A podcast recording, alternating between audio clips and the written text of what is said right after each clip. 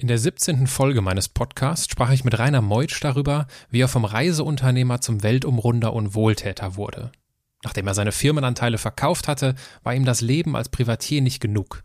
Er begann auf der ganzen Welt Schulen in Entwicklungsländern zu bauen. Im Anschluss an die Veröffentlichung dieser Podcast-Folge erreichte mich eine Nachricht, die mir besonders in Erinnerung blieb. Die Person schrieb sinngemäß, das ist eine tolle Leistung, wenn ich das Geld und die Zeit hätte, dann würde ich das auch machen. Und genau aus diesem Grunde freue ich mich, dir heute Martina Wziontek vorzustellen.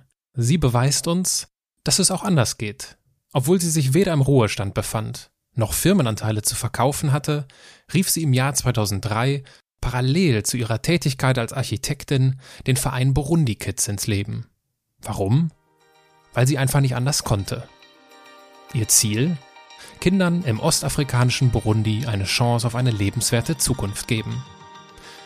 Was Martina auf ihrer ersten Reise in eines der ärmsten Länder der Welt erlebte, wie sich ihr Konsumverhalten mit der Zeit verändert hat und was sinnvolle Entwicklungshilfe ausmacht, erfährst du jetzt. Und auch wenn ab und an ein Drucker im Hintergrund läuft, es ist schön, dass du uns zuhörst. Menschen, die in keine Schublade passen. Geschichten voller biografischer Brüche. Inspiration, um neue Wege zu gehen. Auch Models können Doktor sein. Erfolgsmuster von Andersmachern. Der Podcast mit Wirtschaftswissenschaftler, Model und Berater Dr. Aaron Brückner. Dann bin ich sehr, sehr gerne mit meinem Vater als Kind durch so Neubausiedlungen gelaufen, die im Rohbau waren. Und wir sind immer sonntags, obwohl Verbotsschilder dort standen, heimlich in die Baustellen und haben uns die Häuser angeguckt, die Rohbauten. Die Verena Stamm fragte mich dann am dritten Tag, ob ich mir vorstellen könnte, als Architektin eine Schule zu bauen. Und das war für mich so eine Initialzündung. Und habe ich gesagt, wow, ich kann noch was anderes machen mit meinem Beruf. Und ich stehe so mittendrin und dachte nur, mein Gott, bin ich privilegiert. Nicht, weil ich es verdient habe, sondern nur aufgrund der Tatsache, dass ich in Köln geboren bin. Martina, vielen lieben Dank, dass du dir die Zeit für dieses Gespräch nimmst. Guten Morgen, Aaron. Ich freue mich, dass du gekommen bist. Und ich würde dieses Interview gerne mit einem kurzen Steckbrief beginnen. Dein Name? Martina Wjontek. Dein Alter? 57. Deine Heimat? Köln. Deine Geschwister? Ich habe zwei Schwestern, ein und zwei Jahre älter und hatte einen jüngeren Bruder, der ist vor drei Jahren gestorben an Krebs. Mein Beileid an der Stelle. Dein Vorbild? Ehrlich gesagt, äh, habe ich keins. Als Kind, ganz kurz, Pipi Langstrumpf. Pipi Langstrumpf, so das hatten wir- unabhängig und Das gab es schon mal im Po- Podcast. okay. Äh, warum für dich Pipi Langstrumpf? Ja, weil die war so unerschrocken und äh, unängstlich und hat einfach alles gemacht und so frei. Das hat mir gut gefallen und vor allem stark. Und äh, in, zu meiner Jugendzeit, da habe ich noch Hochleistungssport gemacht, da war es eine Läuferin auch aus Köln, mit der ich viel trainiert habe, die sehr erfolgreich war. Bist du denn der Meinung, dass jeder Vorbilder braucht? Also Vorbilder, ich denke, dass Vorbilder im Leben von Kindern erstmal die Eltern sind, weil die das vorleben, ohne dass man darüber reflektiert, warum das Vorbilder sind. Man ahmt nach, man sieht Sachen. Dann, wenn äh, Kinder älter werden, sich entwickeln, selbstständig denken, dann kommen vielleicht Idole, Vorbilder aus der Popmusik, aus Kunst, Kultur, Sport, dem man versucht so ein bisschen nachzueifern, in den Phasen, wo sich das eigene Ich so bildet. Und so als Erwachsener äh, bin ich mir nicht so sicher, ob man da Vorbilder braucht. Angenommen, wir sitzen, nee, angenommen, du sitzt an einer Hotelbar. Mhm. Was willst du trinken? Ähm, entweder einen guten Rotwein oder einen Gin Tonic. Gin Tonic. Ich bestelle mir auch einen Gin Tonic und setze mich dazu. Wir kommen ins Gespräch. Worüber würdest du dich am liebsten mit mir unterhalten? Äh, aktuell vielleicht über die Entwicklung in Deutschland, die politische Entwicklung in Deutschland. Hochaktuelles Thema. Aufgrund des immer stärker wachsenden Populismus wahrscheinlich. Das und aufgrund der etablierten Parteien, die das registrieren und so hilflos sind im Moment, Mhm. was ich ganz schlimm finde und auch traurig finde, weil damit der Boden für die anderen einfach genährt wird. Das ist mir auch schon aufgefallen. Nach diesen erheblichen Wahlschlappen, die die großen Parteien jetzt eingesammelt haben, wird danach mehr vom Gleichen produziert. Es gibt einfach mehr AfD-Bashing sozusagen, wo ich mir denke, ja, aber das, das macht es ja, doch noch genau. schlimmer. Also ein bisschen hat man das Gefühl, dass äh, zwei Ertrinkende sich so aneinander klammern. Und das finde ich so schade, dass die nicht äh, so eine andere Idee kriegen. Die Grünen versuchen es ja jetzt so ein bisschen. Letztendlich bin ich mir zwar auch relativ sicher, dass egal welche Partei uns dann reagiert, jetzt äh, re, reagiert, regiert, abgesehen von der AfD, die doch alle äh, der Wirtschaft unterlegen sind. Also so viel Handlungsspielraum gibt's nicht. Und es ist auch komplizierter als noch vor 30 Jahren, wo ich zwei große Volksparteien hatte und vor allem äh, Lösungen für Deutschland gesucht habe. So ist es doch jetzt globalisierter, vielseitiger und einfach auch äh, viel, viel komplizierter. Mhm. Wenn wir an der, ich komme zurück zur Hotelbar, weil bei aller Liebe zur politischen Diskussion konzentrieren wir uns doch lieber auf die persönlichen Dinge des Lebens. Wir sitzen an der Hotelbar und vielleicht kommen wir ins Gespräch. Und ich würde dich nach einer Weile fragen, sag mal, Martina, was machst du eigentlich so beruflich? Dann wäre meine ganz klare Antwort, ich bin Architektin. Seit wann bist du denn Architektin? Oh Gott, mittlerweile auch ja seit 30 Jahren. Und dann stellt sich mir natürlich die Frage, warum Architektur? Warum Architektur? Zur Schulzeit hatte ich immer ein besonderes Interesse für Mathematik und Kunst. Ist jetzt nicht so üblich, dass eine Frau sagt, Mathe finde ich gut, äh, war bei mir aber so, weil das fand ich immer logisch, nachvollziehbar und einfacher, verständlicher als äh, andere Fächer. Ähm, dann bin ich sehr, sehr gerne mit meinem Vater als Kind, und das war, glaube ich, so ein Schlüsselerlebnis später, das ist mir später erst aufgefallen, äh, durch so Neubausiedlungen gelaufen, die im Rohbau waren. Und wir sind immer sonntags, obwohl Verbotsschilder dort standen, heimlich in die Baustellen und haben uns die Häuser angeguckt, die Rohbauten. Und als ich dann mein erstes Praktikum hatte auf der Baustelle und diesen Geruch von Beton, Stein, liebe ich heute noch sehr, in der Nase hatte, da war mir klar, woher das äh, kam, so die Assoziation. Und ich finde die Architektur insofern, also ich mache den Beruf gerne, weil wenn der Handlungsspielraum auch kleiner wird, aber ich habe Möglichkeiten, ein bisschen zu gestalten. Wie alt warst du da oder wie alt ist, wie alt warst du da an diese Situationen, die du dich erinnerst, dass du mit deinem Vater durch diese Neubauten So läufst? von meinem siebten bis zwölften Lebensjahr so in etwa. Und für dich war das dann klar nach dem Abitur, dass du sagst, okay, das bedeutet, ich muss Architektin ja, werden? Ähm, nein, das war nicht klar. Für mich war erstmal klar, wenn ich die Schule beendet habe. Also da bin ich ja eh einen anderen Weg gegangen. Bei uns in der Familie wurde kein Abitur gemacht. Meine Geschwister haben kein Abitur. Ich habe mich aber dann äh, nach der Realschule angemeldet am Gymnasium und äh, mich da einfach durchgesetzt und hatte zum Glück Unterstützung einer befreundeten Nachbarin, die auch Sekretärin an diesem Gymnasium war und die hat äh, mich meinen Eltern auch klar gemacht, lass das Kind einfach mal Abitur machen. Habe ich dann auch gemacht und ich hatte aber während der Abi-Phase schon die Idee, eine Schreinerlehre zu machen. Also ich wollte was Handwerkliches lernen. Da kam mir aber dann gegen Ende, als es dann spruchreif wurde und ich auch Vorstellungsgespräche hatte, äh, auf einmal die wahnsinnige Angst, ich könnte mich an so einer Säge verletzen und mir die Finger abschneiden. Und ist ja nicht ganz unbegründet. Das, nee, ne? ist nicht unbegründet. Und das wurde dann, aber wie, wie kamst du dann auf Architektur? Also also das, das schwang immer mit. Ich wollte ah, okay. nur erst eine berufliche Ausbildung machen, irgendwas lernen und dann okay. studieren, nicht sofort studieren. Und dann hast du dich doch fürs direkte Studieren Und dann habe ich mich fürs Studium entschieden, ja.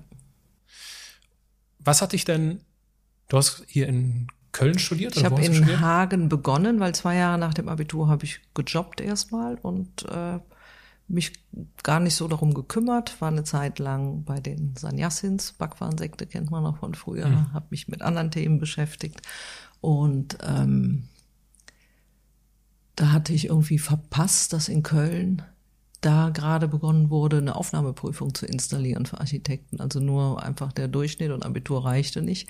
Und so bin ich dann äh, über ein anderes Verfahren erstmal nach Hagen gekommen, habe da angefangen und dann nach einem Jahr mit äh, sechs Kommilitonen, die ich da kennengelernt habe, zurück nach Köln. War es für dich nach dem Studium klar, dass du irgendwann mal als selbstständige Architektin arbeiten möchtest? Ähm, Oder wie, wie selbstverständlich ist das eigentlich in eurer Branche? Das ist, ist ganz unterschiedlich. Also es gibt äh, wie überall Menschen, die schnell die Sicherheit suchen und gucken, wo sie angestellt werden. Als ich studiert habe, ähm, hieß es erst, warum studierst du jetzt? Du wirst arbeitslos. Das ist schwierig. Da gibt's nichts zu tun. Dann kam irgendwann die Wiedervereinigung und die neuen Bundesländer dazu und da war viel Entwicklung. Ich habe dann jahrelang als freie Mitarbeiterin in einem Büro gearbeitet und dann Ende 1998 äh, Tanja Kuller kennengelernt, die zurückkam aus Los Angeles. Die hatte dort studiert und gelehrt und wir haben uns dann in Frankfurt zusammen selbstständig gemacht. Heute bist du ja in Köln tätig. Wie ist das entstanden? Also Zweikant-Architekten? Genau, wir hatten damals dann Zweikant-Architekten in Frankfurt gegründet. Ah, okay, da wurde es wir gegründet. Haben in, Okay. Genau, gegründet. Ich bin dann auch nach Frankfurt gezogen. Wir haben da begonnen, weil wir da ganz gute Kontakte hatten, so für die ersten kleinen Aufträge. Dann hat Tanja eine Professur in Düsseldorf bekommen, wo sie heute noch ist, an der Peter Barron School of Architecture und ist dann nach Köln gekommen.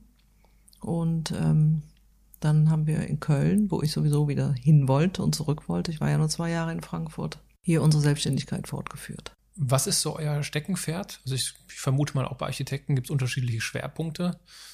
Ich habe Ja, noch wir nicht so haben, viele ähm, Berührungspunkte mit gehabt. Was ist so zwei- euer Ding? Eigentlich äh, zwei Standbeine. Also Tanja und ich arbeiten äh, partiell zusammen. Sie hat die Professur und macht ansonsten sehr viel ähm, temporäre Bauten, also Messebauten für die Deutsche Bank und andere. Äh, nebenher auch Hochbau. Hochbauprojekte machen wir äh, zusammen, je nachdem, äh, was es ist, bis auf so kleinere Bread and Butter Jobs, die ich auch mache. Ähm, und da ist viel Neubau für, also Schulneubau haben wir gemacht, dann äh, viel privates Wohnen. Jetzt mache ich gerade Studentenwohnen hier in Köln, Neubau. Also es wechselt je nach. Okay. Was fällt dir am leichtesten in deinem Beruf? Die Kommunikation mit dem Bauherrn. Das würde wahrscheinlich nicht jede Architektin behaupten, oder? Nee, glaube ich nicht, dass das jeder behauptet. Viele sitzen lieber im Kämmerlein und brutscheln vor sich hin. Die anderen sind äh, gerne draußen, unterhalten sich mit den, äh, ja, mit Bauherren, Handwerkern und so. Also die Kommunikation fällt mir schon, ehrlich gesagt, am allereinfachsten, leichtesten. Wenn wir so auf das Jahr 2018 aus beruflicher Perspektive blicken, gab es ein berufliches Highlight? Oder welches berufliche Highlight fällt dir ein? Das ist eigentlich die Beauftragung jetzt zu dem äh, Studentenwohnheim hier in Köln. Wohnhausheim, nicht Wohnhaus. Highlight dann, weil Nee, weil das auch von der Größenordnung äh, mal was anderes ist und Okay. weil wir da vielleicht was anderes probieren. Ist natürlich immer ein Kampf mit der Stadt. Was äh, bekommt man durch? Ähm, ich muss mich ans Baurecht halten und äh, trotzdem nicht nur eine reine Abstandsflächenarchitektur, die sich einfügt, machen, sondern man will ja auch ein bisschen gestalten. Und da ist natürlich die Gratwanderung immer gerade, das ist jetzt ein Investorenprojekt, wenn man für Investoren arbeitet, die wollen natürlich den größtmöglichen Output haben. Und das ist dann manchmal ein bisschen schwieriger zu vereinbaren, weil wir dann ja auch einen ästhetischen Anspruch haben.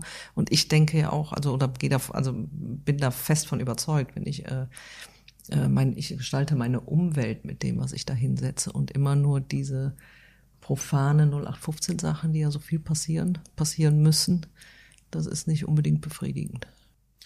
stellt sich die Frage tatsächlich aus betriebswirtschaftlicher Sicht, ob die, ob das Studentenwohnheim der beste Ort ist, um ästhetischen Ansprüchen irgendwie. Ja, natürlich, da hast du junge Leute, die sind anders drauf, die sind cooler drauf und äh, oft eine andere Generation als die Investoren. Und da, glaube ich, muss man schon ein bisschen äh, anders daherkommen. Jetzt ist die Architektur ja ein Teil deines Lebens. Der andere Teil hat mit Burundi zu tun. Vielleicht für diejenigen, die von Burundi noch nie etwas gehört haben, zu denen ich mich ehrlich gesagt auch zähle. Als ich dich kennengelernt habe und von dir gehört habe, wusste ich nicht, was das ist. Es ist ein Land in Afrika und ich habe mittlerweile auch ein schlechtes Gewissen, dass ich es nicht kannte. Es ist eines der kleinsten Länder in Afrika. Es grenzt an, es grenzt in Ostafrika an Ruanda, Tansania und an den Kongo und liegt laut dem Index der menschlichen Entwicklung der Vereinten Nationen aus dem Jahr 2016 auf dem 184. Platz von 188. Es leben über 11 Millionen Menschen dort. Jedes vierte Kind zwischen 10 und 14 verrichtet Kinderarbeit. Die Meinungs- und Pressefreiheit ist nicht gegeben. Laut Reporter ohne Grenzen heißt es dort, liegt Burundi auf einem Pressefreiheitsindex, wenn ich ihn so nennen darf, auf Platz 160 von 180. Und auf dem Korruptionsindex liegt Burundi neben Haiti und Usbekistan auf dem 157. Platz. wiederum von 180 Ländern. Das Durchschnittsalter ist unheimlich gering, 16,5 Jahre. Und die Geburtenrate, die Geburtenrate liegt bei sechs Kindern mhm. pro Frau. Also als Fazit, Burundi ist eines der ärmsten Länder dieser Welt. Wie bist du mit Burundi in Berührung gekommen damals? Das war im Jahre 2001. Ähm, da habe ich die Kriegs- und Krisenfotografin Ursula Meissner kennengelernt. Und wir haben uns angefreundet und ich habe die gebeten, nimm mich mal mit auf eine Reise. Ich bin nicht so ein Urlaubsmensch, der am Strand liegt und so. Äh, bisschen Aktivität muss sein, bisschen rumgucken. Und aber bitte nach Afrika. So. Und ähm, lange Rede, kurzer Sinn. Sie sagte, ich habe äh, eine Reise nach Ruanda vor mit einem Abstecher in den Kongo.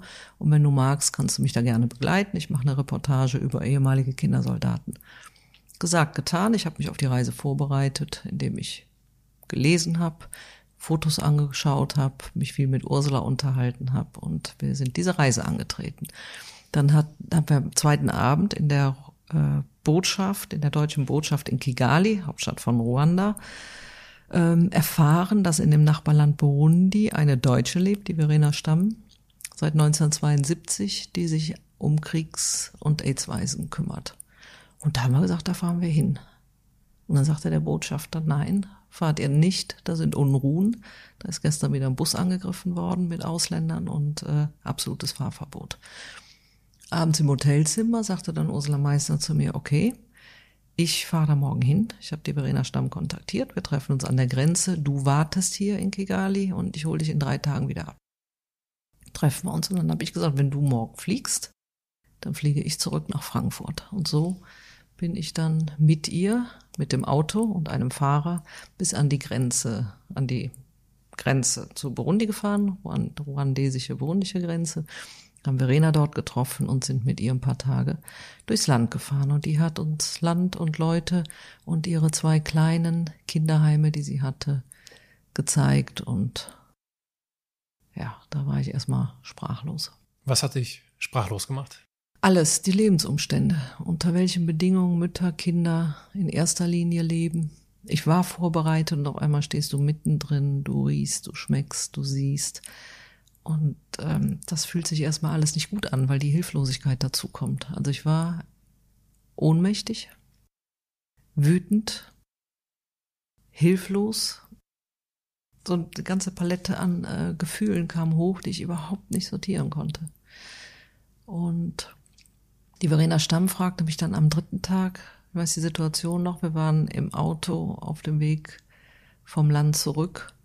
Wir siezten uns damals noch, ob ich mir vorstellen könnte, als Architektin eine Schule zu bauen. Das wäre ihr größter Traum. Und das war für mich so eine Initialzündung. Und habe ich gesagt, wow, ich kann noch was anderes machen mit meinem Beruf. Und dieses Gefühl, ich bin machtlos im wahrsten Sinne des Wortes. Ich kann mir das nur angucken, ich kann es nur aushalten und dann fahre ich nach Hause in meine Komfortzone und das war's. Nee, es gibt was anderes. Ich kann da irgendwas, wie auch immer. Das Gefühl war erstmal da. Das war so intensiv, dieses Gefühl, ich kann was machen. Das war ein Geschenk des Himmels in dem Moment. Das finde ich hochspannend, weil ich glaube, die, ich glaube, es ist nicht vorzustellen, diese Ohnmacht, die du beschreibst, ohne das erlebt zu haben, weil wir das hier so nicht kennen. Das ist nicht unsere Welt. Und selbst wenn wir als Touristen in anderen armen Ländern sind, ist das auch meistens ein, ja, ist das wirklich das echte Erleben der Armut? Ich weiß es nicht, wahrscheinlich nicht. Die Reaktion von mir in dieser Situation könnte aber, glaube ich, auch schnell lauten, okay, das, das macht mich betroffen, ich möchte helfen, wen kann ich denn hier unterstützen? Wahrscheinlich in erster Linie finanziell, also in Form einer Spende. Das war, daran hast du gar nicht gedacht, ne?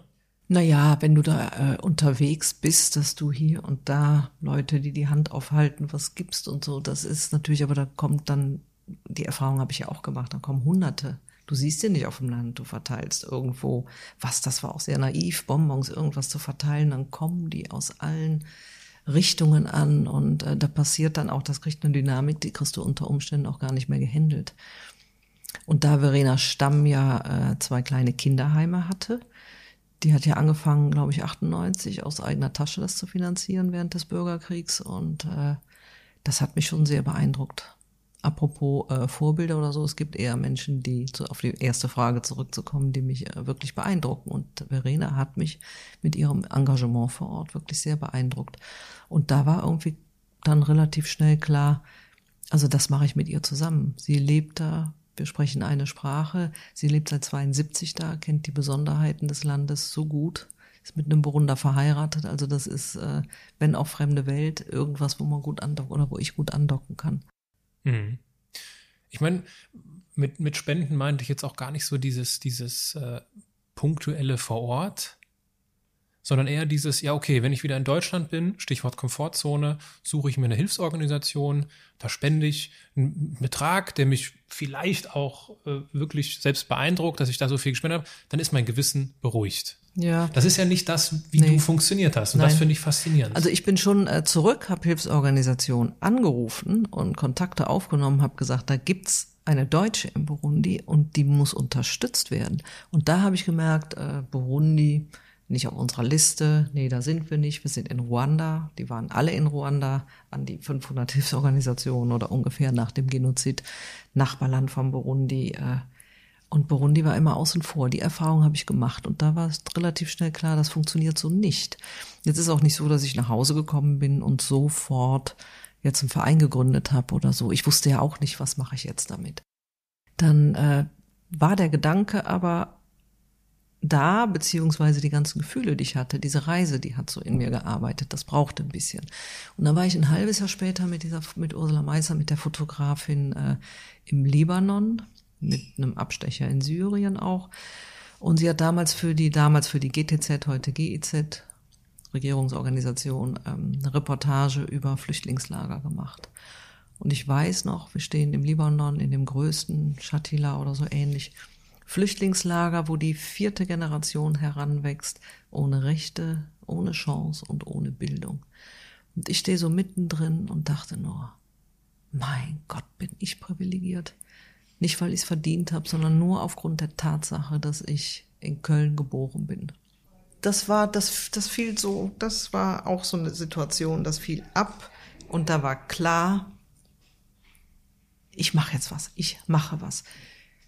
Dann bin ich zurück nach Deutschland, hatte gerade beruflich, das war die Zeit dann auch 2000, Anfang 2002, 2001, wo ähm, beruflich alles wieder so ein bisschen runtergekocht war in Deutschland, also nicht so viele Aufträge da waren, ich hatte Zeit und habe dann angefangen, erstmal so eine Schule zu planen. So, Verena sagte, ich habe da und da, wir hatten ja Kontakt aufgenommen, ein Grundstück und ähm, das kriegen wir von der Regierung. Und dann habe ich mal so ins Blaue hinein geplant und mit den Studenten von Tanja in Düsseldorf ein Modell gebaut. Oder die haben das Modell gebaut von der Schule.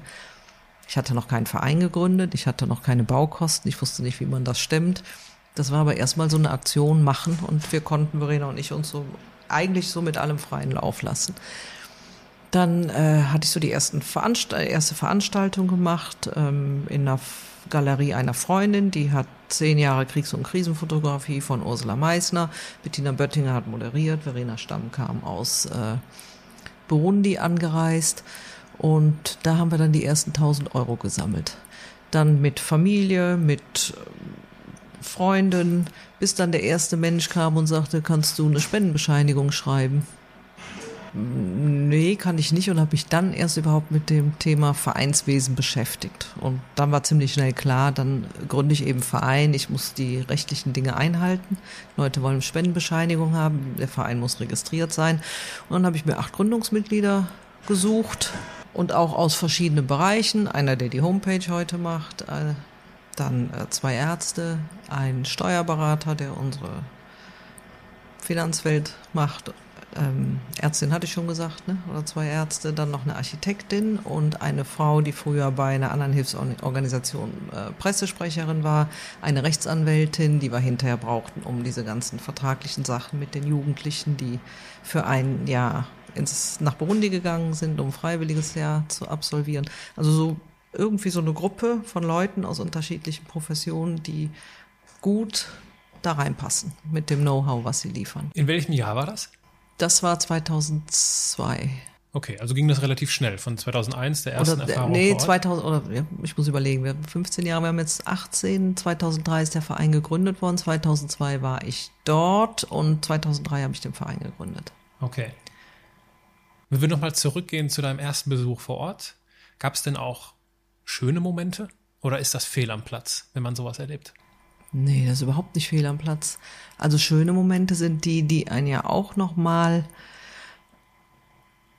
in diesem, in dieser ganzen Emotion, die ich hatte, auch nochmal zusätzlich beschämt haben, weil äh, ich so viele, das ist ja auch so ein Klischee immer, aber so viele freundliche, zugewandte Menschen kennengelernt habe. Kinder, die auf dich zukommen, die dich, die sich äh, freuen.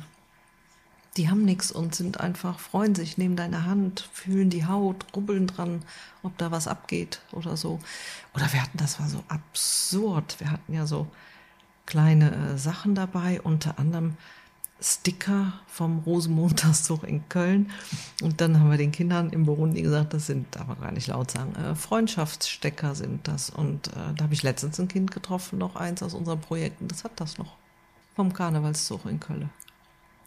Und dann habe ich manchmal gedacht, weiß ich gar nicht, ob man das dann senden darf, äh, das sind, die sind so ein bisschen wie die Rheinländer, so in ihrer Offenheit. Und ich habe auch sehr viel gelacht im Burundi.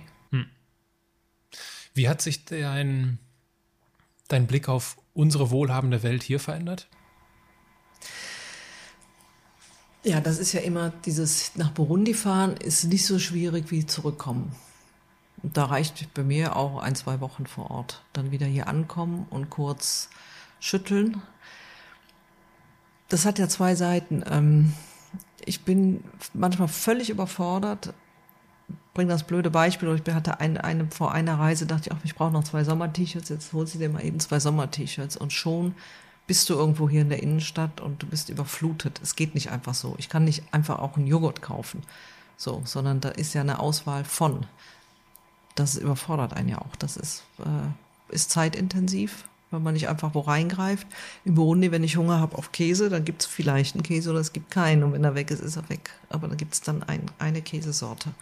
Und das finde ich manchmal auch ein bisschen äh, für mich, wenn ich da unten bin, einfacher. Ich weiß nicht, ob das nach äh, Monaten dann auch noch so wäre. Aber äh, hier unsere Überflutung mit Sachen, mit Angebot, mit dem, was wir wegschmeißen, mit Plastikmüll, den wir fabrizieren, kann man sich auch noch schütteln. Hat sich dann, fallen dir konkrete Sachen ein, wo sich dein Konsumverhalten verändert hat? Äh, was sich verändert hat bei mir ist, das ist ein bisschen, so bin ich eigentlich groß geworden, das war dann weg und höre meine Oma immer sagen, die nichts an Lebensmittel weggeschmissen hat. Und das ist, äh, da bin ich so back to the roots seit Burundi.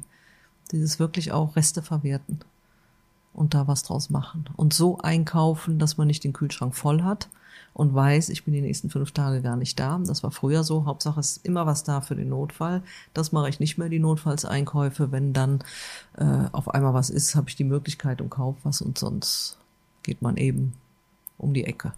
Mhm. Wie ging es dann weiter? Dann habt ihr den Dann Verein habe ich den gegründet? Verein gegründet und ähm, angefangen, so langsam Spenden zu sammeln. Dann kamen die ersten ähm, Anfragen, Interviews, Vorträge. Und da dachte ich, mein Gott, nochmal, da hast du was angefangen, weil ich bin keine, die gerne so redet vor Publikum oder Mikrofon oder so. Plaudern, sich mit Leuten unterhalten ist was anderes, aber nicht so im Fokus stehen und äh, im Mittelpunkt stehen. Das ist eigentlich nicht so meine Kernkompetenz. Ja, und äh, da dachte ich kurz, da habe ich was angefangen. Damit habe ich nicht gerechnet. Irgendwie das wollte ich eigentlich nicht und hatte auch kurz meine Zweifel, aber da gab es dann auch kein Zurück. Und da war das Ziel mit der Schule, war ja da, ohne zu wissen, wie man das finanziert kriegt. Und äh, dann haben wir angefangen 2005 mit Unterstützung damals äh, von der Aktion Tagwerk.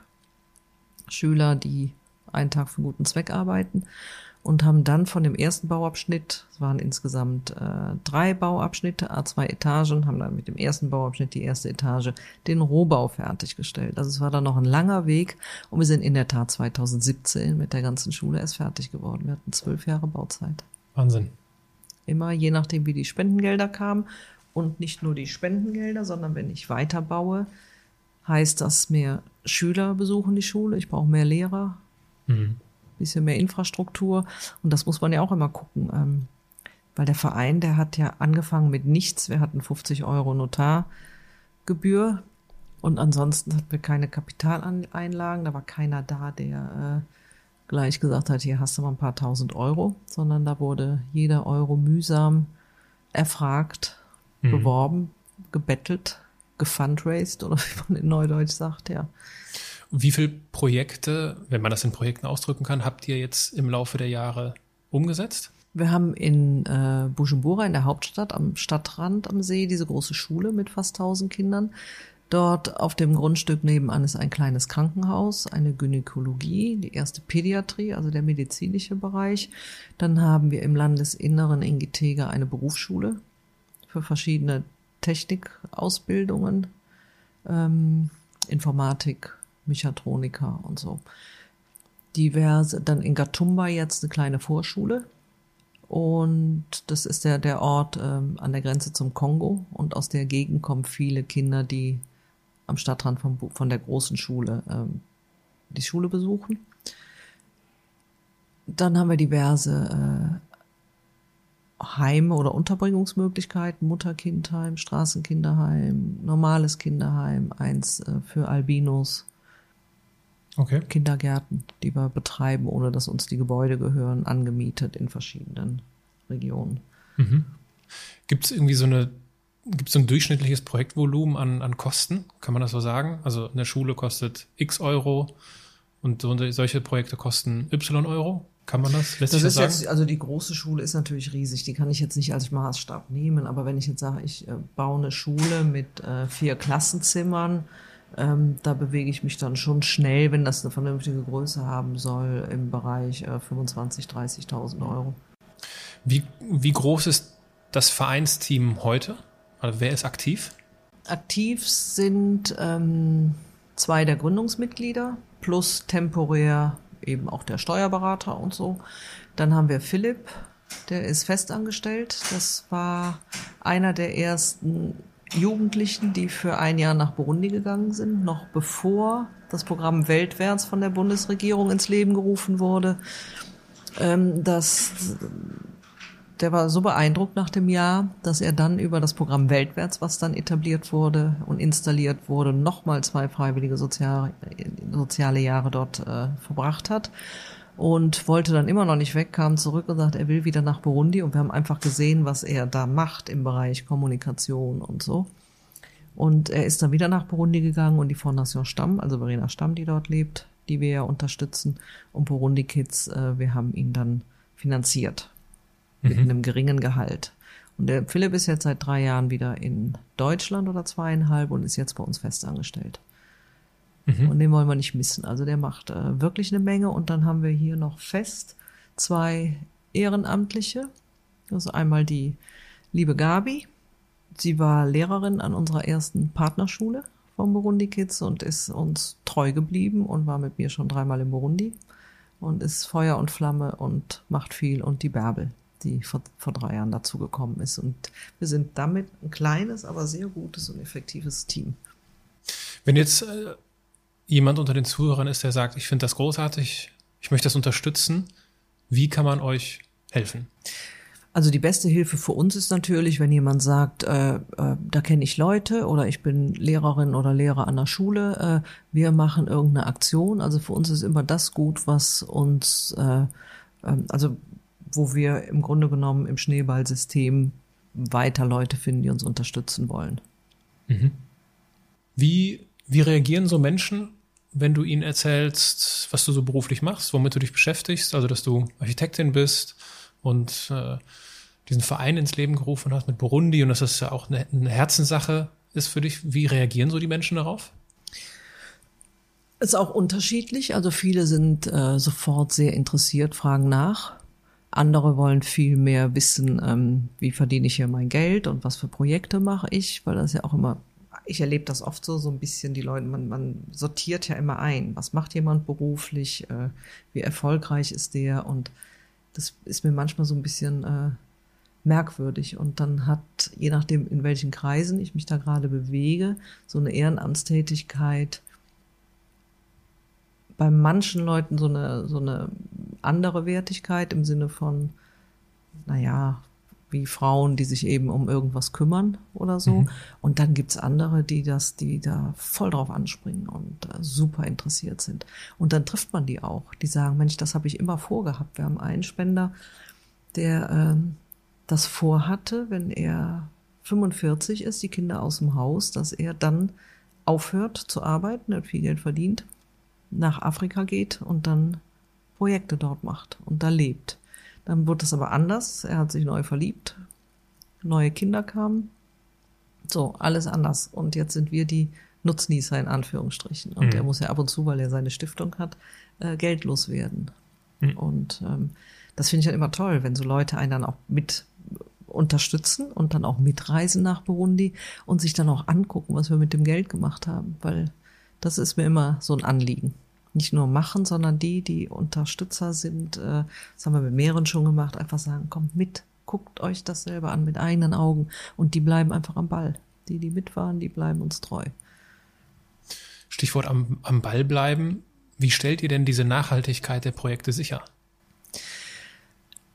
Also indem wir erstmal nur so bauen, wie wir auch abschätzen können, dass wir die Projekte bewirtschaften können dann äh, so weit es in unserer Macht steht. Wir wissen nicht, was sich politisch weiterentwickelt im Burundi, ob uns irgendwann Knüppel zwischen die Beine geworfen werden, ob wir behindert werden in der Arbeit oder die Fondation Stamm in ihrer Arbeit, äh, äh, versuchen wir mit einem großen wachen Auge immer genau zu gucken, was wir tun. Und das äh, Burundi Kids ist wirklich von null, nicht von null auf 100, sondern peu à peu, jetzt über 15 Jahre, ein stetiges, langsames Wachstum. Also keine Blase, die dann irgendwie zerbricht. So. Was ist so deine Vision dabei? Wohin soll die Reise gehen? Ja, wir haben ja vor Ort unsere äh, Projektpartnerin, die Verena. Und ich fliege jetzt am 18. wieder nach, äh, 18. November nach Burundi. Und Verena, die muss man einfach kennenlernen. Vielleicht, wenn sie in Deutschland ist, machst du mit ihr mal ein Interview. Gerne. Die ist, äh, die ist einfach nicht zu bremsen. Verena ist jetzt äh, Mitte 60 und ähm, wahnsinnig äh, unternehmungslustig und nicht lustig ist falsch, aber die will einfach nur machen, machen. Die lebt vor Ort im Burundi, sieht jeden Tag, was los ist, sieht die Notwendigkeit und ihr geht das alles nicht schnell genug und die will mehr machen. Das muss man natürlich äh, ge gehandelt kriegen mit Mitarbeitern, mit allem. Und da bin ich im wahrsten Sinne des Wortes dann auch immer die Bremserin, weil ich sage, wir haben nur das und das zur Verfügung, ich kann nur das und das bauen, weil wir müssen das nächstes Jahr einfach auch weiterfinanzieren, das Ganze. Wir müssen mhm. für Personal sorgen und das muss ja auch alles funktionieren. Entwicklungshilfe wird ja auch manchmal sehr kritisch gesehen. Mhm.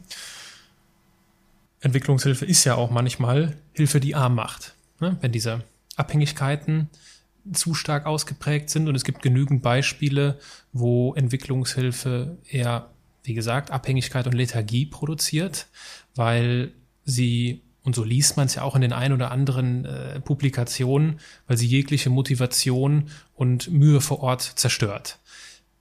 Im schlimmsten Fall werden dann Staudämme oder Fabriken gebaut, die vor Ort niemand gebrauchen kann. Aber die Firmen aus dem Ausland, die sie gebaut haben, haben dadurch einen Auftrag. Das, das sprichst du genau jetzt richtig an, weil ich finde, diese ganze Diskussion um Entwicklungshilfe, die muss man sich wirklich äh, von allen Seiten der mhm. Medaille mhm. betrachten. Und das ist oft so eine einseitige. Wenn ich so, wenn einfach nur so in irgendwelchen Interviews im Radio dann wird da hingeblafft, einfach nur so und so viele Milliarden sind nach Afrika gegangen auf den Kontinent. Also, oder nach Afrika. Dann sage ich erstmal, okay, Afrika sind 54 Afrikas, wohin genau?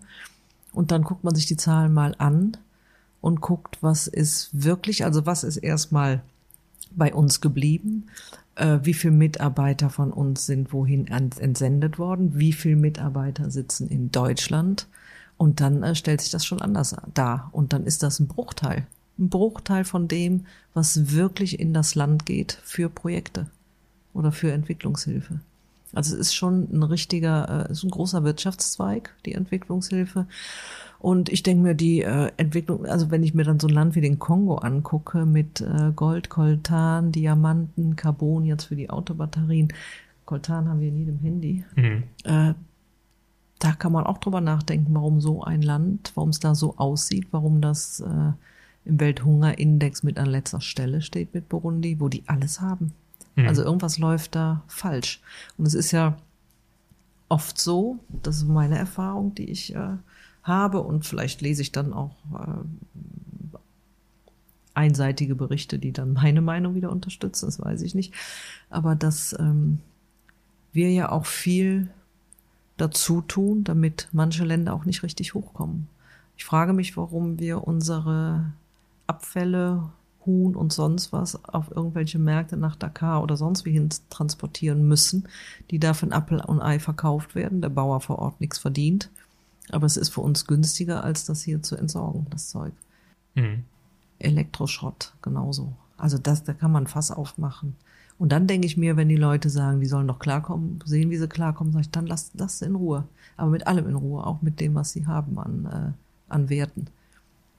Also mhm. ich finde, das ist manchmal so ein bisschen einseitig. Eine große Ausnutzung, Ausbeute. Und dann kommt irgendwas in Form, das habe ich aber vorher zehnmal rausgeholt, an Entwicklungshilfe zurück. Und von dem, was zurückkommt, bleibt aber auch noch ein großer Teil bei uns. Also das ist alles so ein bisschen, eigentlich kann ich mich darüber sehr aufregen. Wenn das nachher aus ist, dann rege ich mich auf. Also du darfst dich auch jetzt aufregen, weil das, das ist ja das, das ist das, worauf ich hinaus wollte. Und jetzt spreche ich äh, mit einer Frau, die dort aktiv ist, die dort sinnvolle Entwicklungshilfe ja umsetzt ich würde mich an deiner Stelle jeden Tag darüber aufregen. Ja. Das, das macht auch wütend. Aber jetzt, äh, weil ich, du sagst, ich, ich bin da, ich bin dann, ich bin in Burundi. Burundi ist aber eigentlich äh, hängt da weniger am Tropf als oder in, ist in einer anderen Situation. Das ist eigentlich ein gutes Beispiel. Man braucht sich ja nur zu fragen, warum hat Ruanda, das Nachbarland, so groß wie Burundi, alles an Unterstützung bekommen und Burundi nichts. Alleine diese oder im Verhältnis nichts. Wenn man sich heute guckt, wie Ruanda dasteht, wenn man sich Burundi dagegen anguckt, äh, das ist ein Sprung ins andere Jahrhundert. Also im Sinne von ja. Ruanda ist deutlich weiter? Ja, deutlich weiter. Ja, natürlich, deutlich weiter. Es war nach dem Genozid. UN durfte ja nicht einschreiten, hat weggeguckt. Dann kam das schlechte Gewissen. Alle Hilfsorganisationen sind hin. Die haben natürlich einen Präsidenten, mhm. der das in der West, also das geringere Übel ist, ist aber auch ein Diktator. Es gibt auch keine Pressefreiheit und nichts, aber hat viel Einfluss auf den Osten des Kongos mit seinen Leuten und da geht es halt um all die Sachen, die wir benötigen. Und das sind einfach wirtschaftliche Interessen. Es ist immer, was kann ich da rausholen? Was habe ich davon? Das ist immer die Frage. Auch mhm. in der großen Entwicklungspolitik. Welches Land unterstützt es? Was, was haben wir davon? Mhm. Und das haben wir ja bei allem. Das macht die Sache ja auch so schwierig. Und da kann man ja auch nicht zurückrudern. Das ist unsere Interessen mit der Türkei. Was haben wir davon? Unsere Interessen mit Russland. Was haben wir davon? Was haben wir davon nicht? Und so, das ist ein Abwägen immer der eigenen Vorteile. Hm. Was kann denn unter diesen Umständen und vielleicht auch mit dem Hintergrundwissen, was können wir denn jetzt als Zuhörer machen? Wie kann man denn besser Entwicklungshilfe von hier aus leisten? Also ich bin, ich finde die äh, großen Organisationen, die muss es geben, weil wenn eine humanitäre Katastrophe, eine Umweltkatastrophe oder irgendwas äh, ausbricht, ein Tsunami, dann sind die Großen in der Lage, wirklich relativ schnell was zu tun. Für die äh, Entwicklungsarbeit ansonsten, die so peu à peu und stetig im Hintergrund läuft, sind kleine Organisationen wie mit, also vor Ort auch mit lokalen Partnern oder eigene, glaube ich, ganz gut, weil die so ein bisschen direkt an der Bevölkerung sitzen und so mitkriegen, was passiert. Und die haben die Möglichkeit, in einer gewissen Weise flexibel zu reagieren. Als wir vor paar Jahren mit äh, Ulrike Volkerts in Burundi waren, standen wir in unserem Straßenkinderheim, in dem 60 Jungs lebten. Und an der Mauer auf dem Grundstück, gegen die Mauer gelehnt, saßen fünf junge Frauen mit Säuglingen. Und habe ich gesagt, Verena, was machen die jungen Frauen? Die haben gefragt, ob sie hier Schutz bekommen können. Das ist aber ein schlechter Ort mit den Straßenkindern und dann diese jungen 13, 14, 15-jährigen Mütter vergewaltigt, äh, gerade bei den Rebellen abgehauen, wie auch immer. Und dann sind wir losgezogen und haben in dieser Woche ein Haus gesucht, gefunden, angemietet und das Mutter-Kind-Heim begonnen. Und mhm. das kannst du eigentlich nur machen, wenn du äh, selber die Entscheidungen triffst. Wir machen ja auch hier und da Projektanträge. Und äh, da haben wir auch in den vergangenen Jahren Erfahrung gemacht, also Projektantrag über äh, 5000 Euro, wo du 70 Mal nachbesserst und beim 8. Mal, 80. Mal, ich übertreibe wieder maßlos, heißt es, äh, nee, äh, in dieser Richtung unterstützen wir jetzt doch nichts mehr, wir machen jetzt nur noch und wir sind ehrenamtlich unterwegs und das raubt unsere Zeit. Also mhm. sind wir neben Projektanträgen, die wir machen, wo wir aber auch wissen, das funktioniert, ähm, machen wir keine Blindakquise, keine Blindwerbung, sondern gehen gezielt, also wir kriegen auch Anfragen von Schulen und arbeiten mit Schulen zusammen, äh, mit Menschen zusammen, direkt mit Menschen zusammen und die uns kennen und das wächst auch, dass jemand sagt, Menschenskinder, ich feiere meinen 60. oder so, ich hab alles, wir machen eine Spende für Burundi Kids oder sammeln. Jetzt mhm. aktuell wieder mein früherer Arbeitgeber, der seinen 60. gefeiert hat. Sowas ist toll. Oder auch Beerdigung. Das ist jetzt nicht so ein schöner Anlass, aber selbst da, mhm. wo man hinterher sagen kann, komm, da hast du was gemacht und wir haben das und das jetzt dafür gekauft für die Schule. Wenn wir einmal so die 15 Jahre Burundi Kids Revue passieren lassen und in deiner Schatzkammer deine Erfahrungen etwas kramen, was ist denn so eine der schlimmsten Erfahrungen gewesen? Eine meiner schlimmsten Erfahrungen war der kleine Timmy, der einen Herzfehler hatte und in ähm, Deutschland operiert werden sollte. Wir haben uns dann eingesetzt. Wir hatten auch äh, eine Klinik gefunden und das wäre ein einfacher Eingriff gewesen. Und ich habe meinen Geburtstag am 1. November vor, ach, ist jetzt mittlerweile auch acht Jahre her oder neun, im Burundi gefeiert. Wir waren im Straßenkinderheim und äh, die Kinder, nee, im Kinderheim, die Kinder, wo der Kleine auch lebte, Jimmy, nicht Timmy, Jimmy, die haben für mich gesungen auf Deutsch. Das hat irgendeiner der Jugendlichen einstudiert. Das war irgendwie schön. Und kurz darauf ist der Kleine gestorben. Das fand ich schlimm. Sterben so viele Menschen, aber wenn man dann so ein Gesicht hat und äh, jemand einem so ans Herz gewachsen ist, ist das mhm. immer anders. Was war einer deiner gefährlichsten Momente? Habe ich ehrlich gesagt äh, habe ich keine gefährliche Situation im Burundi erlebt. Nö, das war bei der ersten Reise in Ruanda bei den Berggorillas, wo ich mich fürchtete. Ein bisschen, aber das war jetzt auch, ja. Nee, in Burundi. Alle guten Dinge sind drei. Was war eine deiner schönsten Erfahrungen? Was ist dir so wirklich ja, einfach hängen geblieben? Ach, das ehrlich gesagt mit das Allerschönste war. Wir haben Ursula hatte irgendwann von einer Reise die Fotografin einen kleinen aus Kenia oder so äh, Weihnachtsengel mitgebracht, so ein Püppchen. Und dann haben wir gesagt, Mensch, der ist schön, den können wir doch im Mutter-Kind-Projekt, da werden ja Näherinnen auch ausgebildet, die können wir da machen. Das haben wir dann gemacht und dann hatte ich so ein paar mit nach Deutschland gebracht und die Ursula hat einen an die Zeitschrift Brigitte geschickt und hat gesagt, ihr macht doch immer so Weihnachtsaktionen, kann man nicht bei euch die Engel kaufen für einen guten Zweck? Und dann kam die Rückfrage von der Brigitte, ja, das toll, machen wir. Äh, 500 haben sie ja, ne? Hm, sechs oder sieben hatten wir.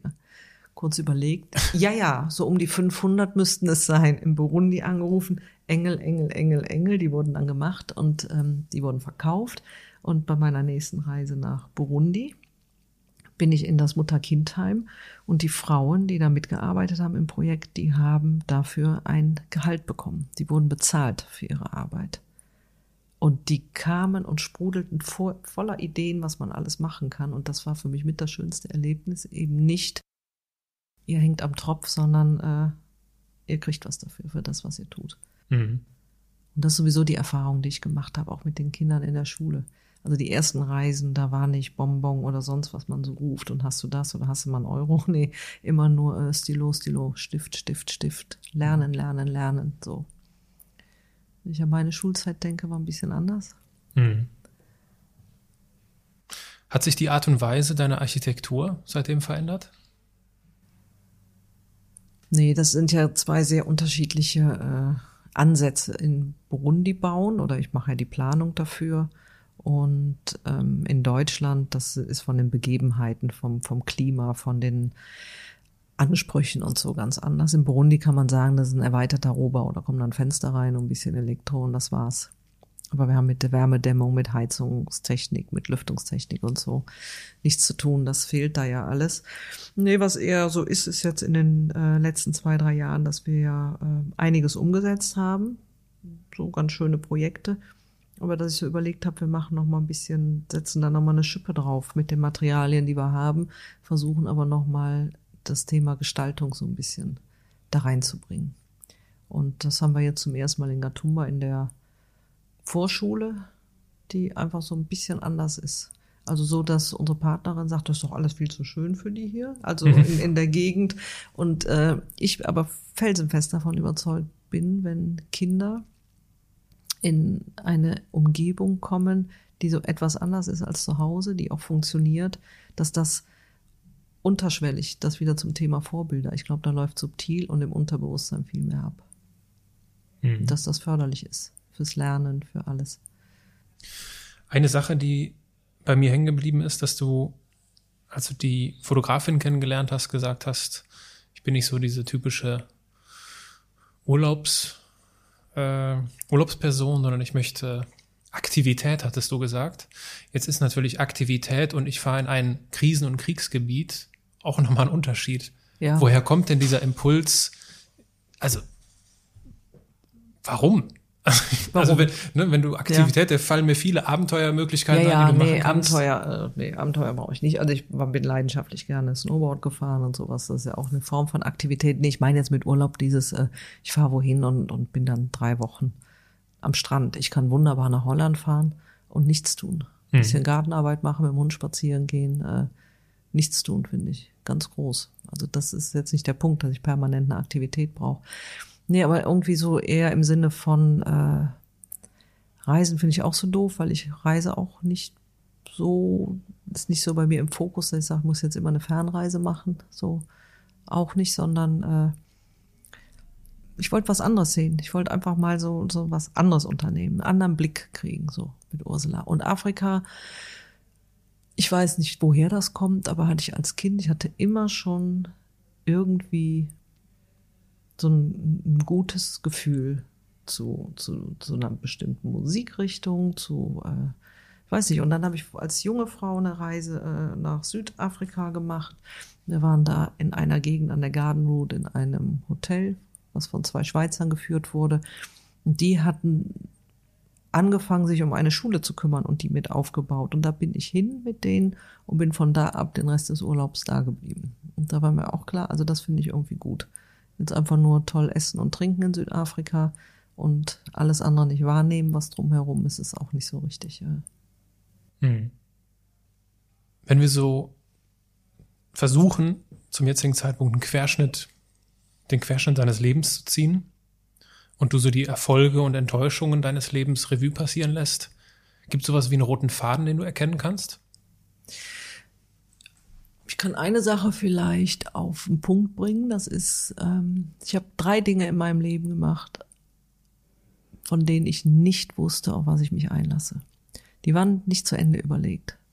Das erste war, ich habe zur Frankfurter Zeit einen sogenannten Kampfhund aus dem Tierheim genommen. Davy hieß der. Da kam ich zurück nach Köln, noch keinen richtigen Job, keine äh, Wohnung und eine gute Freundin sagt, warum machst du dir das Leben so unnötig schwer? Jetzt mit einem Kampfhund, da kriegst du nie eine Wohnung in Köln, das war auch wirklich schwer. schwer. Hat sich alles nachher, war ein toller Hund, ist vor vier Jahren gestorben. Das zweite war, den Verein zu gründen, da habe ich mir auch, das war aus einem Gefühl heraus, so wie mit dem Hund auch. Das war einfach eine tiefe Überzeugung, dass ich das will, ohne dass ich mir über alle Eventualitäten Gedanken gemacht hätte. Und das dritte war, äh, ich habe vor paar Jahren für vier oder fast fünf Jahre äh, eine Analyse gemacht. Das fand ich auch gut, um mir selber ein bisschen so auf die Schliche zu kommen. Was heißt das? Eine Psychoanalyse. Wie sieht das, Das aus? war, ähm, ich hatte eine Beziehung ging auseinander und ich habe mich dann irgendwann gefragt, ist ja immer einfach zu sagen, äh, die anderen sind schuld und das und das hat nicht geklappt. Ich wollte wissen, warum bei mir Beziehungen immer nur zwei, drei Jahre halten, was das eigentlich ist, was das so mit mir zu tun hat. Und da will ich mal so ein bisschen äh, hinhören und hingucken und mir das erarbeiten mit einer tollen Therapeutin. Das habe ich gemacht. Das war eine super Erfahrung. Gibt es, gibt es in deinem Leben ja so Mentoren oder hast du einen Coach, der dich irgendwie begleitet? Nee. Gut, Menschen, die mich gut kennen, sagen auch, ich wäre beratungsresistent. Äh, stimmt auch vielleicht. Aber du hast ja das So. Gegenteil bewiesen, wenn du so eine Analyse machst. Ja, das ist natürlich, das ist eine Person, die äh, ja nicht nah an mir dran ist im Sinne von, dass sie was will. Sowas ist ja immer, das ist ein himmelweiter Unterschied, ob Okay. ich mit Freunden, Bekannten, Verwandten irgendwas bespreche oder mir ganz bewusst jemand von außen hole, der einen neutraleren Blick hat und mit dem man so nach und nach äh, was entwickelt.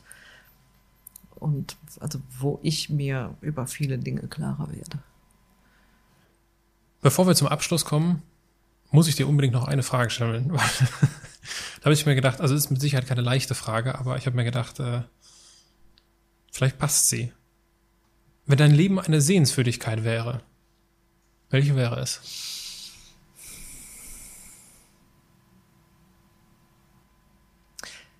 Ähm, das wäre ein kleines, erstmal aufgrund der Größe nicht spektakuläres äh, Gebäude, was gut detailliert ist, was nicht aufdringlich ist und äh, was wirklich nur, also ja, was einfach nicht protzig und nicht so daherkommt, wo man drüber stolpert, wo man nicht weg kann, sondern das muss man entdecken, das muss man finden. So ein kleines Juwel irgendwo in der Nähe von Corippo im Tessin in den Bergen oder so, so, was so. Schönes Bild. Mit Blick auf den Abschluss kommen wir zu unseren zwei Rubriken. Das sind einmal die Halbsätze. Ich gebe einen Satz vor oder ich beginne einen Satz und du darfst ihn vollenden, ganz spontan, kurz oder lang. Das ist dir überlassen. Okay? Ganz in meinem Element bin ich, wenn Wenn ich in Holland mit den paar Gartengeräten in der Hecke, im Gebüsch und sonst wo unterwegs bin. ohne Burundi wäre ich, Um vieles ärmer. wenn ich mehr Zeit hätte, dann Dann würde ich noch viel, viel mehr für Burundi machen.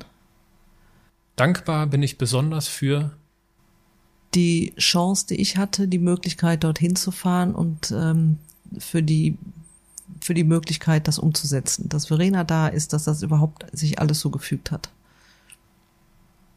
Die letzte Rubrik sind die Assoziationen. Jetzt wird's noch kürzer. Ich werfe dir einfach einen Begriff zu und du kannst damit machen, was du möchtest. Kurz, lang, wie auch immer du dich fühlst, sondern je nachdem, was dir einfällt. Okay? Bildung, Das A und O und die notwendige Voraussetzung für ein gutes Leben in der Zukunft. Angst, Wichtiger, wichtiges Gefühl. Sollte man ernst nehmen. Lieblingsbuch, Oh, da, das ist schwierig, aber eins, was mir immer wieder einfällt, ähm, das ist äh, Stoner von, weiß den Vornamen gar nicht, Williams heißt der, ein Amerikaner, ganz tolles Buch. handelt von Vor das Leben eines äh, Menschen, auch ein nicht berühmter, nicht spektakuläres Leben, sondern das ist so fein, so schön, so gut beschrieben und man fühlt so mit in dieses, einfach ins Leben und nicht immer nur in diese großen, großen, großen Sachen. Das ist für mich große Literatur. die letzte Assoziation. Inspiration, Inspiration kommt, also ist, ist wichtig, ist ein ähm, Initiator für vieles und kann man nicht erzwingen, kommt aus heiterem Himmel in den unterschiedlichsten Situationen. Was sind, gibt es so bei dir typische Situationen, wo du sagst, okay, ich weiß, wenn ich das mache, provoziere ich Inspiration? Nee. das habe ich nicht. Nee. Okay. Nee, das ist eher so, ich bin irgendwo unterwegs und äh, in einer anderen Umgebung oder auch mal, wenn ich mal, das was ja nicht mehr so häufig ist, äh, jogge und es kommt aus heiterem Himmel irgendwas. Liebe Martina, in diesem Podcast geht es um die Erfolgsmuster von Andersmachern. Gibt es etwas, was du unseren Zuhörern abschließend mit auf den Weg geben möchtest?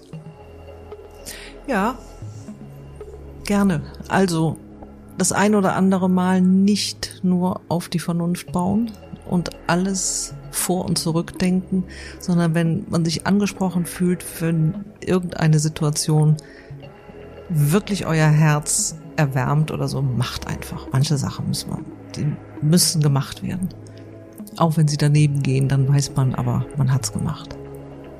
Ein passendes Schlusswort. Ich danke dir für dieses Gespräch über Burundi, Architektur und eine schöne kleine Hütte im Tessin. Ja. Ich danke dir für deine Zeit. Danke, lieber Aaron. Hat Spaß gemacht mit dir. Und kennst du jemanden, der diese Folge unbedingt hören sollte? Dann leite sie doch einfach weiter. Wenn dir die Qualität und die Gäste meines Podcasts gefallen, freue ich mich über eine positive Bewertung bei iTunes.